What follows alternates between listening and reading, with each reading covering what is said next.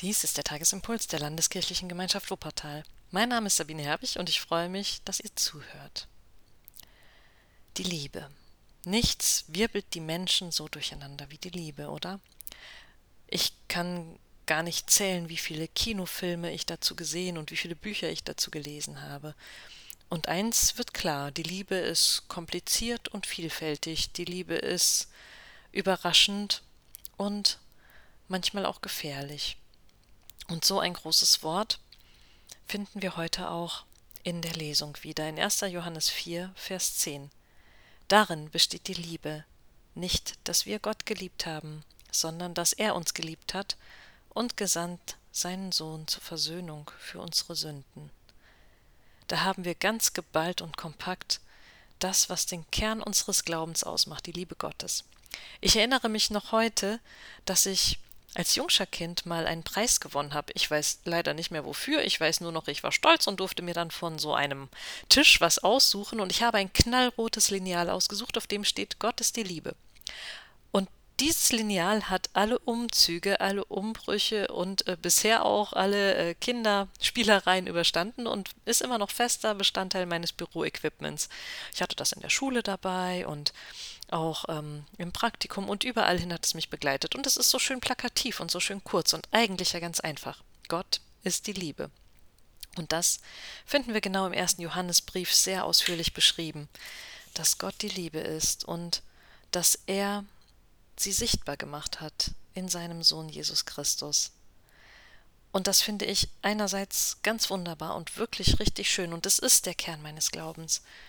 Andererseits fällt es mir schwer, einen Impuls darüber zu machen, weil ich denke, so furchtbar oft ist es so platt, einfach irgendwie Menschen, die ja nicht mit Gott unterwegs äh, sind, zu sagen, ja, Gott ist halt die Liebe und ähm, daran könnt ihr ihn erkennen. Also es ist so ein großes Thema, dass man dann versucht, irgendwie ins Leben zu holen. Und wie ich eben schon gesagt habe, die Liebe ist wunderschön und richtig toll, aber sie ist ja manchmal auch schwierig und kompliziert. In der Liebe gibt es auch Eifersucht und Umwege und Betrug und Fremdgehen und Enttäuschung. Und mal ganz ehrlich, wenn ich anschaue, welche Menschen in meinem Leben ich besonders liebe, dann sind das diejenigen, bei denen ich auch besonders empfindlich bin, wenn sie mich enttäuschen, wenn sie mal nicht meinen Erwartungen entsprechen oder ja, wenn ich irgendwie versetzt werde. Wie ist es eigentlich mit Gott, der die Liebe ist? Ich glaube, auch Gott ist es nicht egal, wie wir mit ihm umgehen.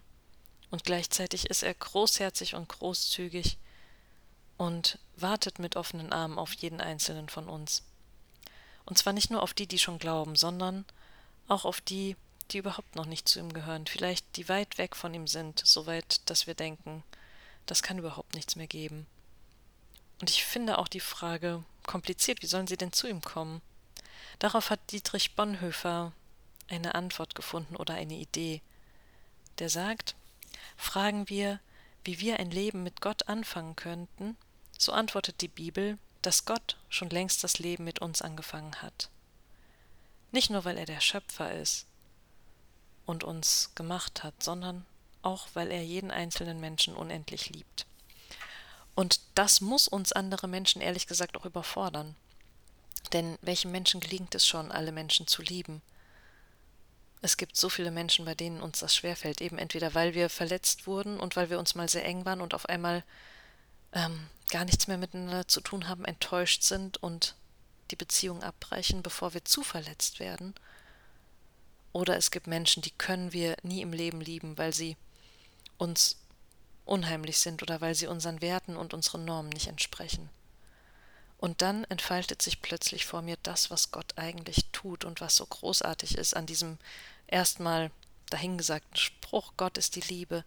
Gott schafft es, alle Menschen zu lieben, selbst die, die es in unseren Augen gar nicht verdient haben. Und dann ist es irgendwie wirklich erstaunlich, dass er das schafft und dass er das kann. Aber es ist ja auch klar, weil Gott ist die Mutter aller Menschen, könnte man sagen. So sehr wie eine Mutter ihre Kinder liebt, so sehr liebt Gott die Menschen. Und er kann gar nicht anders egal wie verkorkst sie werden, egal wie verkorkst wir werden oder sind. Er liebt uns. Und dass nicht nur die Menschen, die nicht zu Gott gehören, verkorkst sind, sondern auch die Christen, das wissen wir. Das wissen wir aus unserer eigenen Biografie heraus und dann ist es einfach schön, wenn wir wissen, Gott ist die Liebe und Gott liebt uns und Gott hört damit nicht auf und Gott hat uns schon immer geliebt. Egal, was wir tun, seine Liebe steht. Und aus dieser Liebe heraus können wir auch selber weiter lieben, Liebe weitergeben. Wir können ja, erfüllt sein von seiner Liebe und die in die Welt hinaustragen.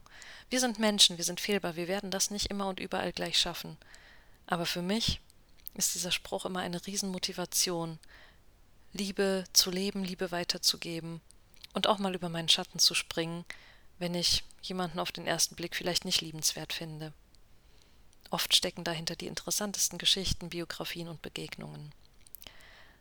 Und in diesem Sinne wünsche ich euch einen schönen Mittwoch. Heute ist übrigens Bibelgespräch vor Ort, 19.30 Uhr in der Pfarrersbecker Straße 26 für alle, die die Adresse vielleicht nach so langer Zeit vergessen haben. Ihr könnt also einfach in den großen Saal kommen und dort dann unter natürlich äh, Corona-konformen Maßnahmen euch in echt an den Tischen und Stühlen und mit euren aufgeschlagenen Bibeln begegnen, könnt zusammen beten und euch austauschen. Und ja, ich freue mich, dass das stattfindet und bin schon sehr gespannt, was der Abend bringen mag. Der Friede Gottes, der höher ist als alle Vernunft, bewahre eure Herzen und Sinne in Jesus Christus, unserem Herrn.